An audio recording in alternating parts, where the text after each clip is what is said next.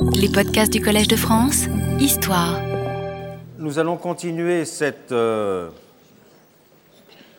investigation sur la constitution d'un pouvoir administratif légitime en rappelant d'abord les conditions dans lesquelles s'est mis en place une haute fonction publique modernisatrice dans la plupart des pays industriels après la Deuxième Guerre mondiale, haute fonction publique qui a d'une certaine façon incarné un nouveau type de légitimité fondé sur l'efficacité et la compétence, ainsi que sur le dévouement proclamé au service du bien commun, en opposition et en rivalité implicite donc avec le type de légitimité prouvé par la simple élection.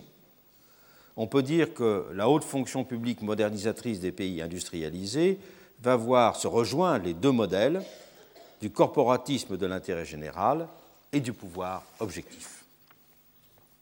Et c'est peut-être en France que la figure de ces agents modernisateurs s'est illustrée avec le plus de force.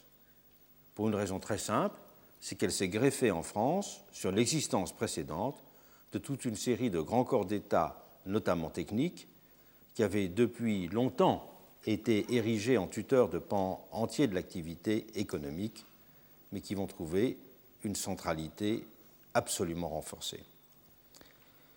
C'est la déroute de la Troisième République qui a beaucoup contribué en France à l'émergence de cette forme alternative de légitimité incarnée par cette haute fonction publique modernisatrice.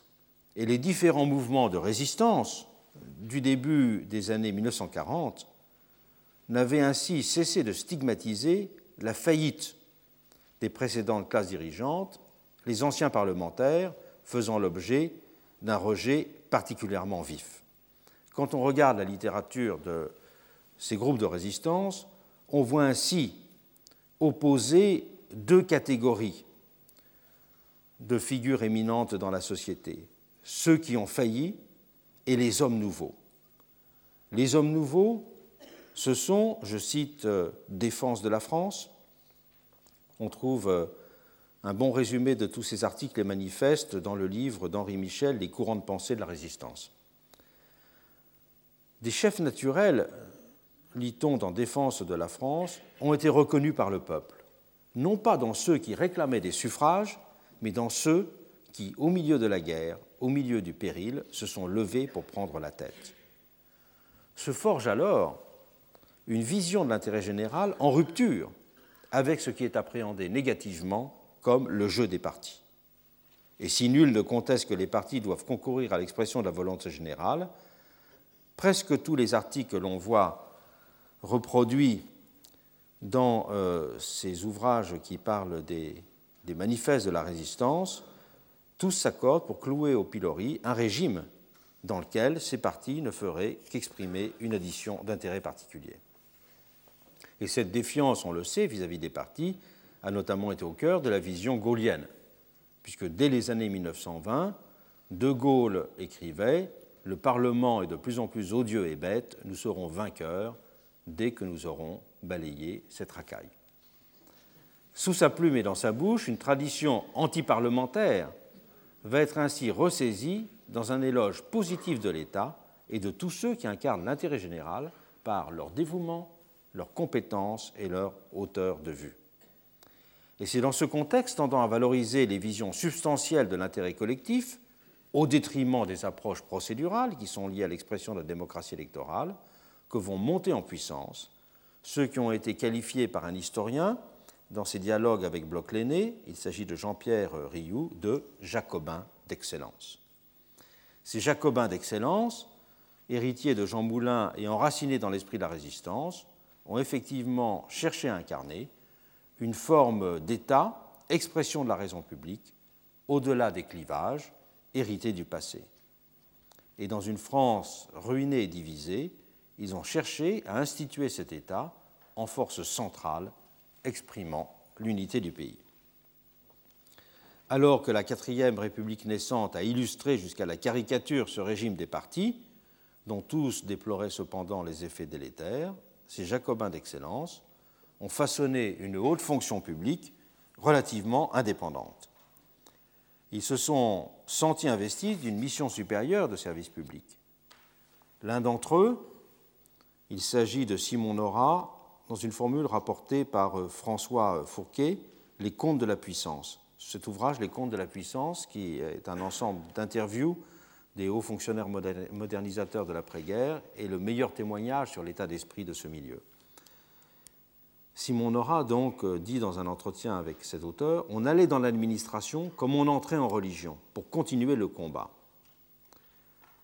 Et donc ces hauts fonctionnaires n'ont pas été simplement forts de la faiblesse du pouvoir politique de l'époque. Loin de se comporter comme de stricts fonctionnaires, ils ont voulu être, selon des formules que les uns et les autres emploient, des militants et des soldats. Et les termes de vocation du service public, de mystique de l'État, de magistrature au service de l'intérêt général, de sacerdoce même, sont ceux qui leur viennent le plus spontanément à l'esprit lorsqu'ils ont à se définir eux-mêmes. C'est un langage moral du désintéressement qui domine dans leur façon de se qualifier et simultanément de se légitimer. À une république politique des partis et des arrangements qu'ils méprisaient, ces grands commis de l'État n'ont ainsi cessé d'opposer et de donner d'eux-mêmes l'image vertueuse d'une république du bien commun. L'une de ces figures, je l'ai cité tout à l'heure Simon Nora, a bien exprimé les motivations de cette génération. Nous étions, dit-il, les plus beaux, les plus intelligents, les plus honnêtes, et nous nous pensions les seuls vrais détenteurs de la légitimité.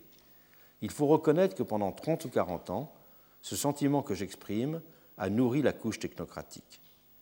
Détenteur de la légitimité, c'est bien la pointe du propos. Nora ne se conteste, ne conteste certainement pas que le pouvoir politique, parce qu'il est élu, doit être reconnu comme prééminent. Mais c'est pour ajouter aussitôt, il n'en reste pas moins que la légitimité politique repose sur des rythmes propres à l'élection. Or, les mandats les plus longs sont des mandats courts, à l'échelle des questions de fond que pose la conduite d'un pays. S'il n'y a pas, c'est son expression, de prêtre du long terme, s'il n'y a pas de gens chargés de la prise en compte des intérêts structurels de la nation, au-delà des relèves et des rythmes de la classe politique, quelque chose de fondamental manque dans le pays. Fin de citation. La haute fonction publique s'est donc érigée en gardienne du temps long. Sur quoi repose cette prétention? Sur la revendication de deux qualités, le désintéressement et la rationalité. Le désintéressement et la rationalité ont été les deux modes d'expression principaux de la généralité de ce pouvoir, nous l'avons vu la personne désintéressée est celle dont les actions et les comportements ne sont plus rapportés à ses caractéristiques d'origine. Elle se conduit comme une personne générique, immédiatement confondue avec la totalité sociale. Et la théorie sociale a largement discuté les problèmes posés par cette position, soulignant les contradictions et les équivoques qu'elle recouvrait. Je renvoie là aux travaux de notre collègue Elster. Mais le fait est que l'expression limite de la guerre lui a donné une consistance immédiatement lisible et sensible. Celui qui est prêt à mourir pour la patrie inscrit en effet radicalement son existence dans le sort de la collectivité. Il accepte clairement une secondarisation de son existence propre. Il s'affirme alors comme un homme-peuple, ou encore, pour reprendre une formule de Victor Hugo, comme un homme-humanité. Et la génération issue de la résistance, les générations issues de la Deuxième Guerre mondiale, plus largement dans les pays industrialisés, se sont largement affirmées dans ce type d'épreuve. Cette génération a du même coup pu transformer en un capital durable les qualités dont elle avait fait preuve dans les maquis et les convertir en une équivalence de statut.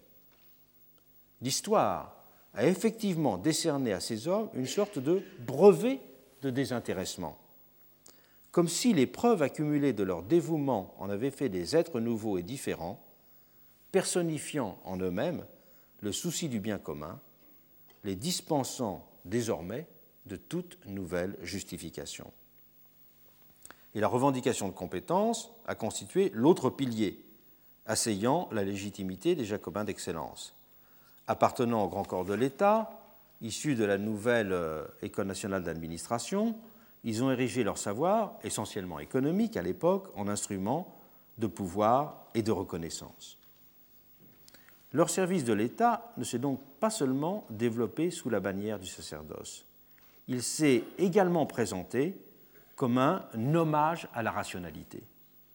Cette idée de la haute fonction publique comme un hommage permanent à la rationalité est une formule du club Jean Moulin, qui se donnait comme objectif, je le cite, d'introduire la raison en politique.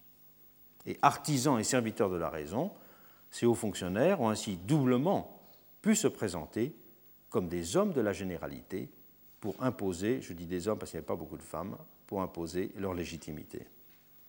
Et cette vision, on le sait, de la légitimité de la poursuite de l'intérêt général, dans le cas français, c'est notamment incarné dans l'idée de plan, l'idée de plan dans lequel se sont liés les visions du long terme, le sens du service public, le goût du rationnel et celui de l'efficacité. Et c'est pour cela qu'on a justement pu parler de mystique du plan pour qualifier cette euh, passion. De cette façon, pourrait-on dire, ces jacobins d'excellence ou ces hauts fonctionnaires modernisateurs en France ont donné chair au type de fonctionnaires modernes dont l'avènement avait été, un siècle et demi plus tôt, théorisé par Hegel dans ses principes de la philosophie du droit. Principe de la philosophie du droit dans lequel il appelait à considérer que les fonctionnaires étaient les purs serviteurs de la généralité ceux qui occupaient une position particulière dans la société parce qu'ils avaient accepté de sacrifier leurs intérêts pour ne plus être que des agents objectifs de la réalisation de la généralité. Ils formaient donc, selon sa formule, une classe universelle d'un type nouveau, parce qu'elle avait immédiatement pour destination, je cite Hegel, d'avoir l'universel comme but de son activité essentielle. Et cette tâche qui constituait le concept d'État et faisait sa solidité intérieure, selon la formule de Hegel, ne fondait pas seulement sur un idéalisme moral. Le fonctionnaire pouvait à ses yeux être par nature l'agent de l'intérêt général parce qu'il avait la capacité intellectuelle de s'élever au-dessus des contingences ordinaires pour comprendre l'ordonnancement des choses et les conditions de leur gestion. Il avait cette capacité disait Hegel dans cet ouvrage, parce qu'il avait une intelligence plus profonde et plus vaste de la nature des institutions et des besoins de l'État, en même temps qu'une compétence et une habitude plus grande de ses affaires. Ce n'est pas simplement euh, en France qu'ont triomphé euh, ces hautes fonctions modernisatrices, je l'ai souligné, c'est dans tous les pays. Même si, chose intéressante, ce pouvoir n'a jamais été théorisé. Quand j'ai parlé de la fin du XIXe siècle, et sont venus en France des noms comme ceux euh, de Duguy, de Horiou ou de Chardon encore tout à l'heure, aux États-Unis, de Wilson ou de Goodnow. Bien sûr, on pourrait citer euh, tous les théoriciens allemands et notamment le, le grand monument de Jelinek sur la théorie de l'État. Il y a eu à la fin du XIXe siècle tout un ensemble de travaux pour essayer de théoriser la montée en puissance de ce nouveau type de pouvoir administratif et de l'analyser et d'en montrer euh, la prétention justifiée à la légitimité. Ensuite, il s'est imposé comme un pouvoir pratique qui n'a pratiquement plus jamais été euh, réfléchi.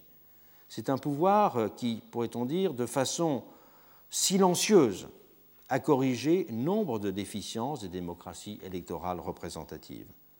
Mais il ne l'a pas fait en se pensant et en étant pensé dans les démocraties.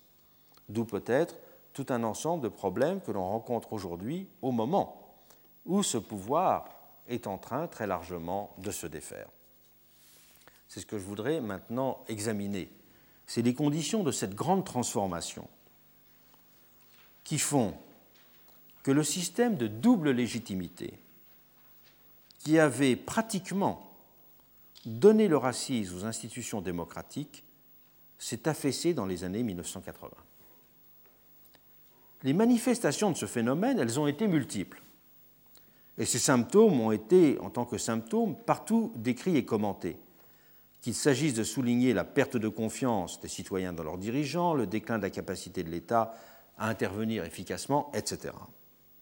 Mais des constats de cette nature ne valent pas explication. Ils ne font que décrire des effets dont il faut comprendre les causes. Il y a en fait deux grandes mutations qui en constituent en profondeur le ressort. La première concerne le rapport à l'histoire de nos sociétés. L'effacement de l'horizon révolutionnaire et la perception croissante de l'avenir sous les espèces du risque et non plus du progrès ont entraîné un nouveau rapport aux politiques. Nouveau rapport aux politiques car celui-ci était défini comme un ordre volontariste de la transformation des sociétés par elles-mêmes. Donc inscrit dans un projet de transformation historique. Cette rupture, elle a fait l'objet de multiples travaux, dont l'apparition du néologisme de postmodernité a marqué le déclenchement dans les années 1970. La deuxième grande mutation, celle qui concerne les formes mêmes de la société, a aussi été amplement décrite. Et de vastes bibliothèques ont appréhendé dans toutes ces dimensions la question dite de l'avènement d'individus ou celle d'un capitalisme post-fordiste en économie. Mais ces éclairages d'anthropologues ou de psychologues, d'économistes ou de sociologues, n'ont guère été conceptualisés dans des termes qui sont susceptibles de rendre intelligible ce qui nous intéresse ici, la révolution de la légitimité. Pour le dire d'un mot, c'est l'entrée dans le nouvel âge de la particularité auquel renvoient de concert ces différents changements qui a conduit à reformuler les attentes politiques des citoyens et à faire émerger de nouvelles institutions démocratiques. Cet âge de la particularité, c'est un principe inédit de composition des économies et des sociétés qui a simultanément conduit à une transformation des conditions de la gouvernabilité et du rapport de la société aux politiques.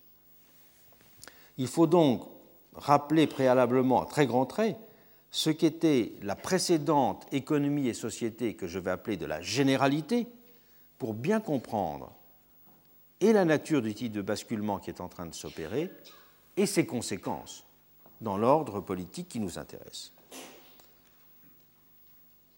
En quel sens pouvait-on parler d'une économie et d'une société de la généralité?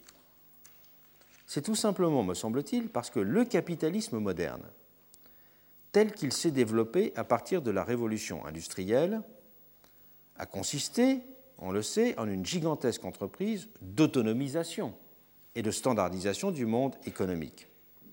Et dès le début du XIXe siècle, les historiens de l'industrie se sont attachés et à qualifier et à comprendre ce mouvement qui s'est incarné, on le sait, dans la formation des grandes manufactures. Les deux, les premiers grands livres consacrés à la question, ceux de Ur, Philosophie des manufactures, et ceux de Babbage, Traité sur l'économie des machines, ont cherché à décrire de façon systématique ces vastes automates d'un type inédit qui organisaient la coopération entre différentes catégories d'agents, d'ouvriers, pour qu'ils forment un système de production mécanisé, homogène et continu. Et on le sait, l'œuvre de Marx sera tout entière consacrée à élargir, à développer ces premières analyses. Et le recours aux notions de valeur d'usage et de valeur d'échange sont celles qui permettront à Marx de donner un premier cadre explicatif d'ensemble au phénomène. Alors que la valeur d'usage fait référence à la pluralité et à la complexité des liens que les hommes entretiennent avec les choses, les établissant dans leurs particularités, le propre du capitalisme, souligne Marx, est de ramener ces rapports à une seule et unique dimension, celle de la valeur d'échange. Le capitalisme abstractise ainsi le monde. Il ne s'intéresse plus, selon sa formule, qu'à la forme générale de la richesse. Ce processus de réification-généralisation a révolutionné le monde du travail, on le sait. Et dans la fabrique moderne, l'ouvrier a de la sorte été réduit à sa force de travail. La force de travail, dit Marx, c'est ce qu'il y a dans l'individu de généralité. Et l'usine fordiste radicalisera cette dimension avec la rationalisation du travail à la chaîne. Sur la ligne mécanisée de production, en effet, il n'y a plus de travailleurs singuliers. Les particularités d'âge, de sexe, d'origine, de formation, toutes les particularités sont effacées et tous sont ramenés à la même condition d'une stricte force de travail. En tant que figure collective de la force de travail, le salariat caractérise pour cette raison la condition ouvrière comme dépossession radicale, c'est-à-dire comme négation de ce qui fait la singularité de chaque être humain. La réduction du travailleur à sa généralité et sa rémunération minimale constituent ainsi, pour Marx, l'exploitation. A l'inverse, l'émancipation se définit comme un retour à la particularité. Le travail libre, dans sa définition la plus forte, est donc pour Marx, ce sont des, des textes célèbres des Grundrisse, le travail de l'artiste se confond avec l'expression d'une irréductible singularité. Et l'auteur du Capital ne cessera pour cette raison d'identifier l'avènement d'une société libérée à la possibilité pour tous les individus de devenir pleinement créateurs, l'art étant l'antithèse absolue de la marchandise. L'art étant le nom, générique de la particularité, la marchandise étant le nom générique de la généralité. Et c'est ce qui exprimera tout au long du XIXe siècle, dans le mouvement ouvrier, le thème de l'abolition du salariat. C'est le retour à la particularité, qui est lié dans le mouvement ouvrier de l'époque à l'éloge du travail indépendant. À cette économie de la généralité, constituée par le développement du capitalisme industriel, a correspondu la production concomitante d'une société de la généralité. La société s'est constituée en classes, c'est-à-dire en agrégats homogènes formant des identités modelées par système de production.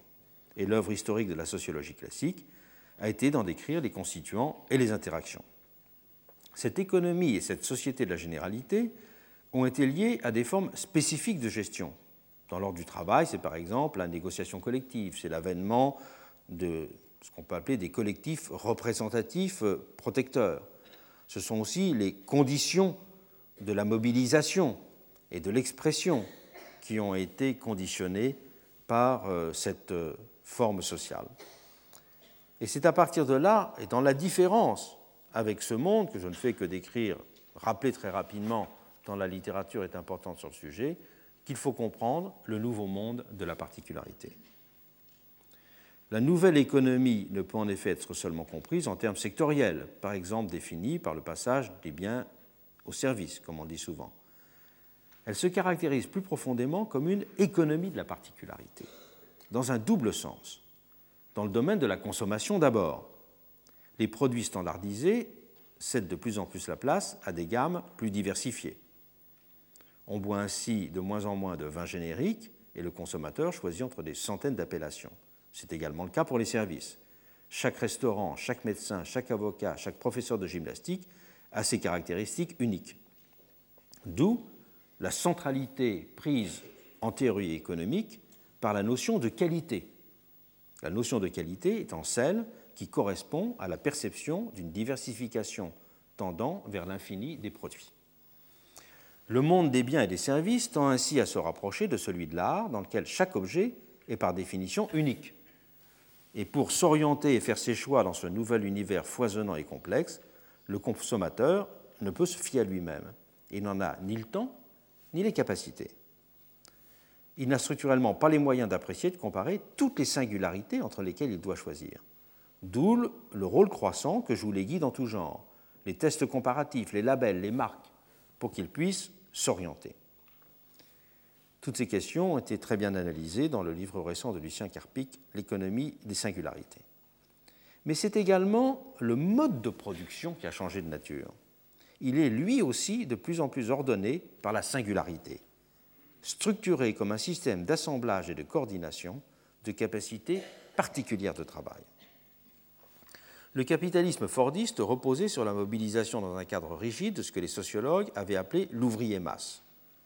La nouvelle économie consiste, à l'inverse, à faire coopérer de façon flexible des compétences qui présentent des caractères à chaque fois spécifiques. Il suffit de se plonger dans la littérature managériale contemporaine pour prendre la mesure de ce bouleversement. Je, conseille euh, sur ce point particulièrement la lecture de l'ouvrage remarquable de synthèse de Denis Segrestin, Les chantiers du manager.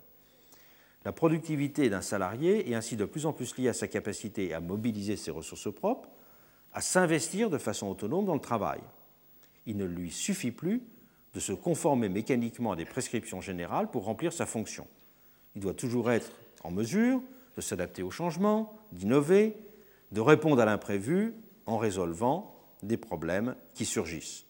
Et s'il y a bien sûr toujours des injonctions procédurales qui parviennent d'en haut aux salariés, celles-ci ne peuvent prendre leur effet que grâce aux initiatives qu'il saura prendre en retour. Le contrôle de l'organisation est ainsi devenu indissociable de la reconnaissance d'une certaine autonomie des salariés.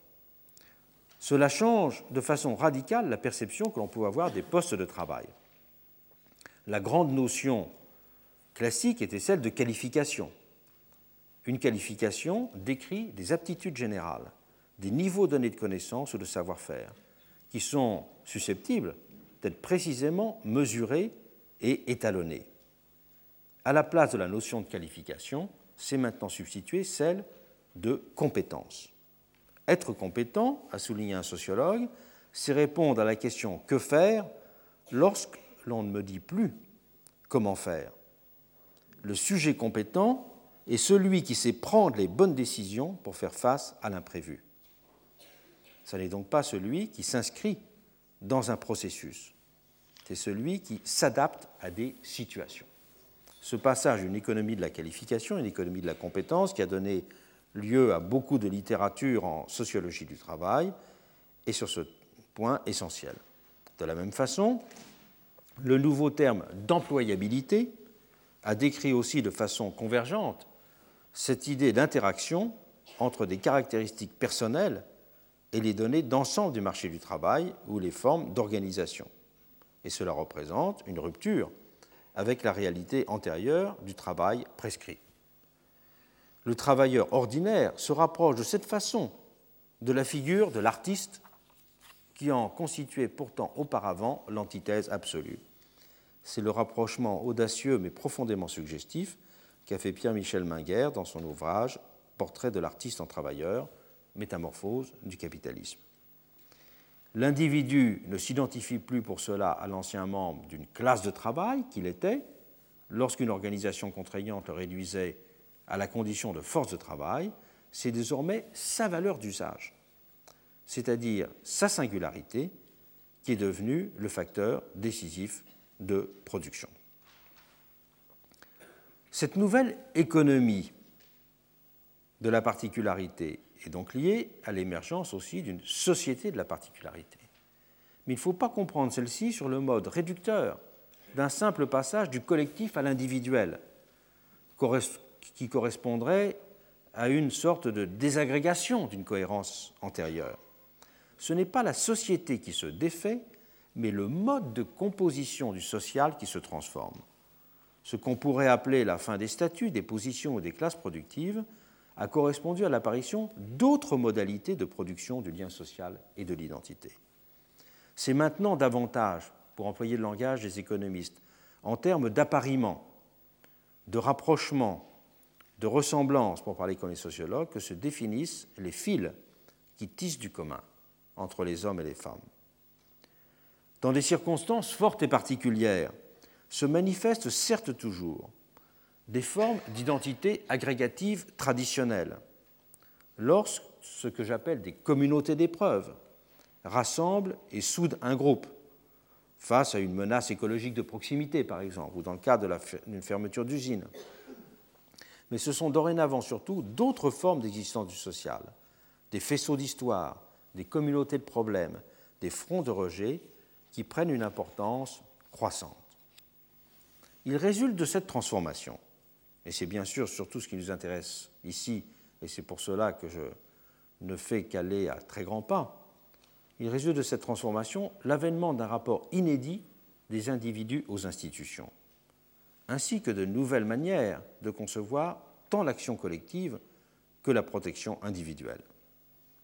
Dans le monde du travail, la question a été très largement utilisée et analysée, de voir euh, comment, si le principal facteur de production devient la spécificité de la contribution de chacun, eh bien, les conditions de la défense des droits et du statut et de la situation de chacun vont changer de nature. Que la part de la négociation individuelle de l'engagement va évidemment s'accroître par rapport aux formes de la négociation collective. En termes de protection sociale, on l'a souligné, ce n'est plus simplement d'un grand collectif protecteur, ce qui était la définition du syndicat, que le salarié a besoin, c'est aussi de plus en plus en termes de droits de l'homme au travail que se joue la défense de ses intérêts et la protection de ses conditions de travail. Ce que la Cour européenne des droits de l'homme a très largement contribué euh, à faire comprendre d'ailleurs. Dans un univers productif plus singularisé, les questions de respect des personnes, de non-discrimination et d'équité prennent une centralité accrue. La question du harcèlement moral s'avère par exemple aussi sensible, maintenant aussi sensible que celle de l'exploitation. D'où le rôle croissant que joue le droit dans le règlement des différends dans le travail.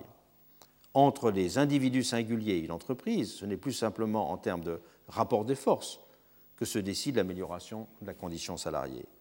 Les procédures d'arbitrage, d'évaluation, de reddition de comptes se développent du même coup parallèlement.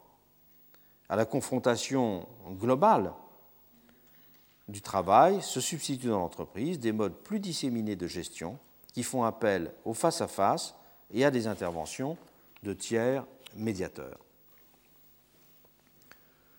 C'est ce qui a amené à développer, depuis le fameux rapport Supio fait pour la Commission européenne sur la sécurisation des parcours professionnels, ce qui a amené à développer la notion de droit transportable de l'individu, portable rights, et à transformer la vision que l'on a de la euh, sécurité du travail et de la défense des intérêts du travail. C'est également ce qui a conduit, je ne le développe pas là, à développer une nouvelle approche de la protection sociale en général et de l'État-providence euh, en particulier. La première des conséquences que l'on peut tirer de l'avènement de cette économie et de cette société de la particularité pour ce qui nous intéresse, c'est qu'elle contribue d'abord à une délégitimation du pouvoir administratif. Dans une société de la particularité, en effet, la notion même d'administration comme gestion de règles intangibles, perd sa centralité. C'est ce qui explique le succès qu'a rencontré, dans sa confusion même, la notion de gouvernance. Son apparition a en effet correspondu à la perception d'un changement global affectant les systèmes centralisés et hiérarchiques de décision, dont les pouvoirs administratifs constituaient l'archétype les décideurs publics se sont d'abord trouvés confrontés à un phénomène qualifié par la science politique d'irruption des publics. Les décideurs se trouvant désormais obligés d'associer un nombre toujours croissant de parties prenantes. Ce qui a marqué symboliquement en France le, changement, disons, c'est le type de discussion et de contestation qui ont été liés euh, au tracé du TGV euh, Lyon-Méditerranée. Là, pour la première fois, les ingénieurs des ponts et chaussées ont été confrontés euh, à un problème nouveau qui n'était pas celui de l'organisation du déploiement de leur savoir technique, mais à celui d'une foule d'associations intervenant dans le processus de décision publique. Et c'est pour cela que l'étude de ce phénomène a été très étudiée par les, les sociologues. Les décisions des pouvoirs publics, de l'autre côté, ont ensuite de plus en plus pris la forme de processus itératifs complexes, en rupture avec l'ancienne habitude ancienne des choix tranchants. La notion de gouvernance renvoie là à un mode de régulation qui est caractérisé par des formes souples de coordination, greffées sur des successions de rendez-vous et non pas sur des moments de décision. Et l'avènement du nouveau style de gestion publique qu'on a appelé le New Public Management, a accompagné ces évolutions. Et c'est dans ces conditions que s'est progressivement dessinée la figure de ce que Jacques Chevalier a appelé de façon suggestive dans un ouvrage très intéressant, un État postmoderne, dont le fonctionnement doit faire de plus en plus la place à la négociation, qui est aussi contraint à plus de transparence et soumis à des contrôles accrus de toutes sortes. Les principes d'organisation qui régissent un tel État ont contribué à banaliser la figure du fonctionnaire. Ils ont fait descendre le fonctionnaire de son piédestal et lui ont enlevé sa dimension d'incarnation de l'intérêt général. La théorie économique, de son côté, a beaucoup contribué à cette dévalorisation, en soulignant les effets qu'avaient les dysfonctionnements informationnels sur la gestion de l'État. La théorie des incitations a particulièrement mis l'accent sur les problèmes de coordination, de capture, de comportement collusif, invitant à porter un regard plus sceptique sur le pouvoir administratif. Dans cette théorie économique, un certain nombre de noms, français notamment, ceux de Jean-Jacques Lafont, de Jean Tirole, la récente médaille d'or du CNRS, de David Martimore, ont illustré toute cette théorie des incitations. Ainsi qu'aux États-Unis, pour ne donner qu'un nom, celui de Rose Ackerman. Ils ont ainsi dévalorisé ce qu'ils avaient appelé, c'est une expression de Jean-Jacques Lafont, l'État jacobin bienveillant. Dans un rapport au Conseil d'analyse économique, sa contribution Étape vers un État moderne, une analyse économique, a rappelé toutes ces données et a noté qu'en conclusion, bah, c'était cette figure de l'État jacobin bienveillant qui sortait euh, diminuée de la compréhension nouvelle qu'il proposait des processus de décision et de l'analyse du fonctionnement administratif. Est ainsi arrivé le temps d'une approche a priori plus distante, plus critique vis-à-vis de l'administration et de ses agents. Ces derniers ont du même coup vu se dissiper l'aura de rationalité qui avait contribué à légitimer leur pouvoir. Ce mouvement a lui-même été indubitablement accéléré par la montée en puissance dans les années 1980 d'une idéologie néolibérale que les noms de Reagan et de Thatcher suffisent à résumer. Mais cette idéologie n'est pas surgie du néant, comme une sorte de puissance maléfique sui generis. Elle n'a fait que radicaliser et brutaliser, si l'on peut dire, une évolution qui avait ses racines dans les transformations mêmes de l'économie et de la société l'idée de l'identification positive du pouvoir administratif à la généralité démocratique s'est de la sorte largement effritée à partir des années 1980. Et en Europe, la Commission européenne a de son côté joué un rôle décisif pour délégitimer les bureaucraties nationales en faisant de la figure du consommateur, et non pas de la figure de l'électeur, figure du consommateur dont elle s'est continuellement présentée comme le défenseur, la seule figure pertinente de la généralité sociale. Et c'est dans ce contexte que la légitimation du vieux système des dépouilles a même spectaculairement refait surface aux États-Unis. Elle a refait surface politiquement. De Nixon à Bush, les présidents républicains ont bataillé pour accroître la mainmise de l'exécutif sur la haute fonction publique. C'est un processus qui était très bien analysé dans le livre d'Ezra Suleiman, Le démantèlement de l'État démocratique, où le nombre de postes à la nomination libre du président ont été multipliés par cinq euh, dans les 20 dernières années. Et on peut parler à cet effet d'une véritable réaffirmation et d'une revanche aux États-Unis du monde politique sur l'administration. Il y a même eu dans le monde intellectuel, dans la science politique, un nombre important d'articles. Il suffit par exemple de regarder, de dépouiller la revue Administration and Society pour se rendre compte de tous les articles consacrés à cette question. Celui qui avait lancé le débat avait même pour titre Penser l'impensable, une défense des dépouilles. Les dépouilles ayant au contraire, on l'a vu, été stigmatisées par toute la lecture qui avait été faite euh, du progrès nécessaire de l'État à partir de la fin du XIXe siècle. Dans ces années, on a ainsi vu paradoxalement que la vieille suspicion marxiste vis-à-vis de l'éthos bureaucratique, qui prétendait s'identifier à l'intérêt général, a de cette façon triomphé de façon posthume en étant réapproprié par l'idéologie libérale. Et le mot État a, de ces différentes façons, été lui-même dépouillé de la majuscule qu'il avait établie comme puissance démocratique.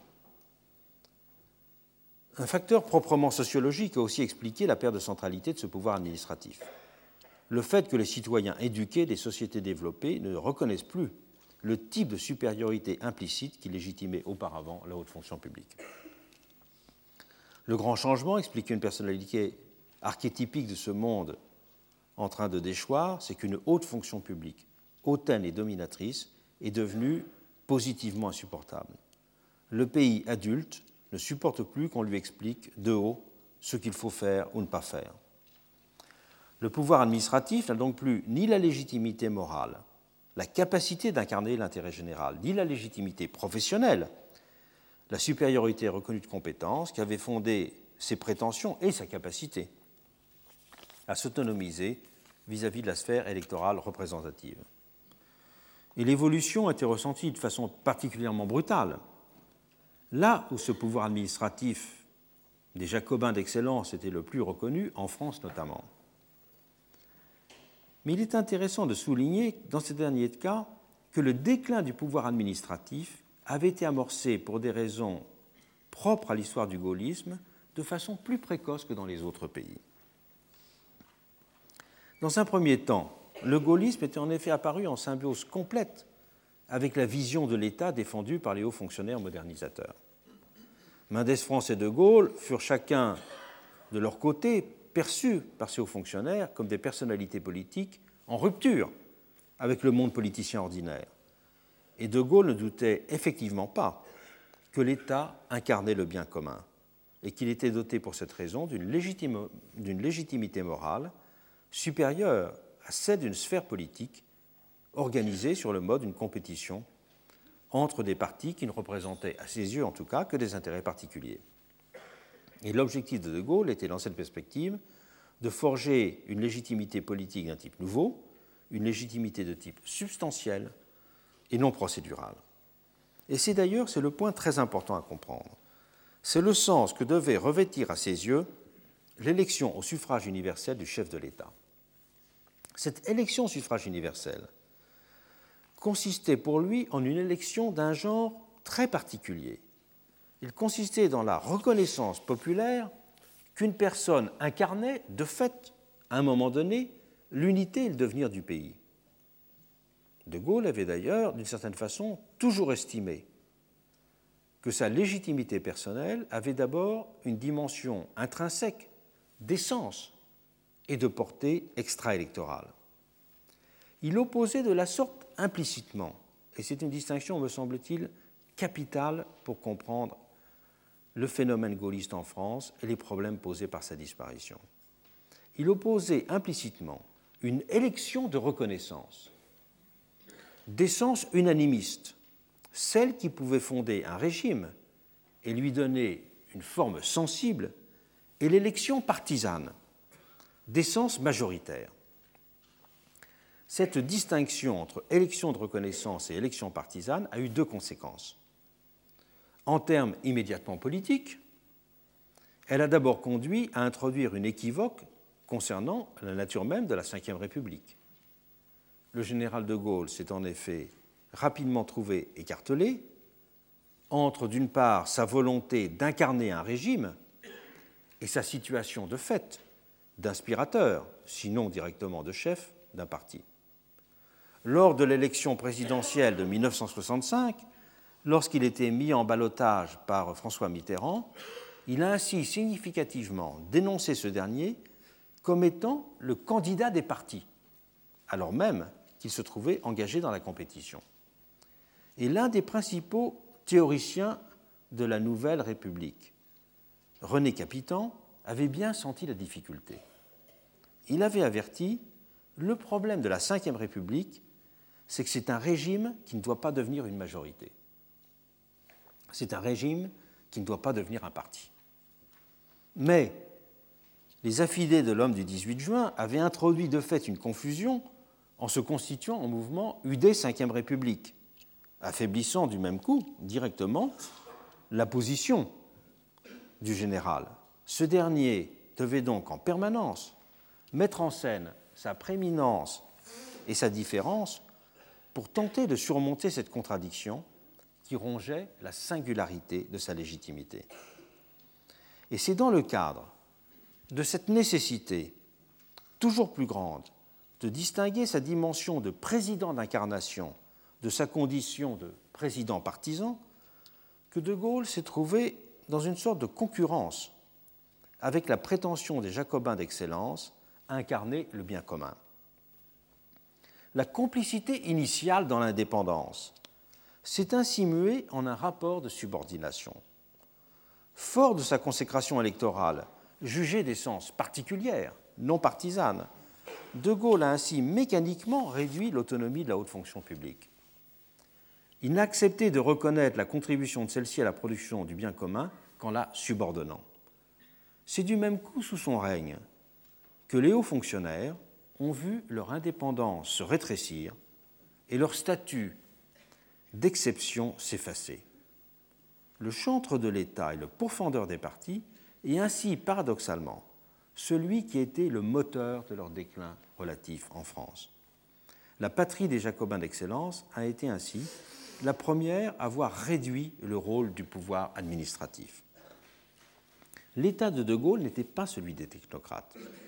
Tout en restant moralement respecté et professionnellement considéré, la noblesse d'État avait déjà commencé à avoir son autonomie fortement réduite avec lui.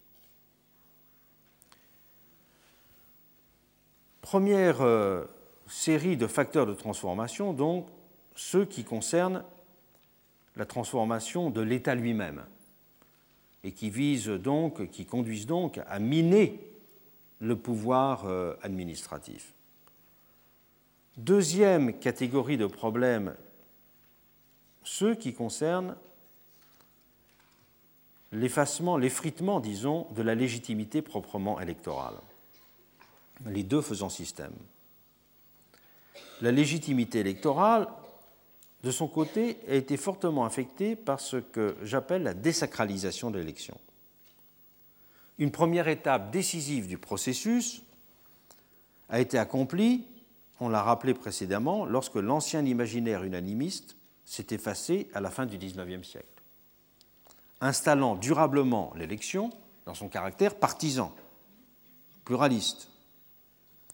Mais la nature de ces enjeux partisans leur relative lisibilité, la capacité sociale qu'avaient les électeurs de s'identifier, avait toutefois permis à l'épreuve électorale de conserver une centralité relative dans l'ordre démocratique, même si l'horizon de l'unanimité s'était effacé. Mais ce sont ces caractères rémanents qui se sont dissipés à partir de la fin des années 1970 l'avènement d'un électeur dit par la science politique plus stratège et l'affaiblissement des sentiments d'appartenance à un camp ont contribué au premier chef à ce mouvement. Le recul de la notion de programme politique, par exemple, conséquence mécanique de l'inscription dans un univers plus instable, aux contraintes extérieures plus fortes, on a prolongé les effets. Dans un univers au clivage plus fluctuant, l'élection a de la sorte largement perdu sa dimension de détermination d'une politique. Elle n'a plus eu de capacité véritable d'orientation de l'avenir. L'élection s'est ainsi, de fait, pratiquement limitée à une désignation concurrentielle, réduisant du même coup le sens de l'engagement auquel elle avait longtemps renvoyé. L'élection sélectionne une personne mais l'élection ne détermine plus une politique. La notion de majorité a quant à elle perdu son ancienne consistance, quand elle pouvait être assimilée à l'évidence d'un nombre qui était justifié dans ses droits. L'idée de peuple aujourd'hui ne renvoie plus simplement à celle de plus grand nombre, à l'existence d'une masse positive et déterminée. Ce qu'on peut appeler le peuple aujourd'hui apparaît plutôt sous les espèces d'une somme négative et perpétuellement mouvante des dénis de reconnaissance, des privations de droits, des situations de précarité. Il est pour cela moins directement figurable, renvoyant à ce que j'appellerais une sorte de généralité invisible. Il est l'image virtuelle que dessinent les multiples négativités du social, reflet de tous les abandons, mépris, dévalorisation. Il se détache de la sorte toujours plus de la notion arithmétique et monolithique de majorité. C'est plutôt, je l'avais dit dans l'introduction à l'inverse, à partir de la notion de minorité que peut s'appréhender le peuple aujourd'hui. Il est l'addition des situations de minorité de toute nature forme nouvelle sous ce mode d'apparition du social à l'âge des singularités. Le nouveau peuple invisible n'existe pas comme nombre, il s'appréhende comme un fait social, celui que constitue un ensemble d'histoires, de situations et de positions. C'est pour cela un peuple récit et non pas un peuple classe le fait électoral majoritaire a donc pour cela été en partie dépouillé de sa capacité de légitimation, en raison de son écart au nouveau peuple invisible. C'est en effet ce dernier qui est spontanément appréhendé par la société comme la figure du peuple réel. Et c'est pour cela que la vieille argumentation sociologique des libéraux du XIXe siècle pour défendre les droits de la minorité contre les risques de tyrannie de la majorité, a retrouvé aujourd'hui paradoxalement toute sa pertinence. Mais alors que cette argumentation était avancée pour justifier, voire euh, John Stuart Mill par exemple, le droit des élites et des possédants à briser le pouvoir populaire, cette argumentation sous-tend aujourd'hui la revendication du peuple social à ne pas se voir opposé par les gouvernants la raison du seul peuple électoral qui les a légalement institués. Le peuple, pourrait-on dire, veut ainsi être reconnu sous les espèces des deux corps qui le constituent de façon variable dans le temps. Sous les deux espèces successives du peuple électoral et du peuple social le peuple électoral majoritaire reste l'incontournable arbitre pratique du monde politique. Il lui donne son fondement légal, mais il ne confère plus au gouvernant qu'une légitimité instrumentale. La légitimité morale reste, quant à elle, attachée au peuple invisible du social, parce qu'il est la seule figure effective de la totalité, dans laquelle chacun, sans exception, trouve sa place. Mais ce dernier peuple invisible du social, n'ayant, par définition, ni voix propre, ni visage unique, ne peut avoir d'interprète patenté. Il ne peut être pleinement pris en compte dans la cité que sous un autre mode que celui de la représentation électorale traditionnelle. Sa reconnaissance et l'affirmation de sa prééminence requièrent ainsi d'exprimer l'impératif d'unanimité auquel il se rattache dans des termes non arithmétiques. C'est donc ce qu'on peut appeler la figure du peuple juridique qui s'impose là pour compléter l'expression de l'intérêt social formulé par le peuple électoral. Le régime démocratique, pour être pleinement légitime, exige ainsi qu'une place soit faite à ce peuple juridique et que soient également honorées les figures de la généralité sociale qui peuvent lui être associées. C'est le rôle qui revient dorénavant de fait aux nouvelles institutions que nous allons examiner dans les heures suivantes. Elle se substitue ainsi fonctionnellement à l'ancien pouvoir administratif pour corriger et compenser les limites de la légitimité d'établissement.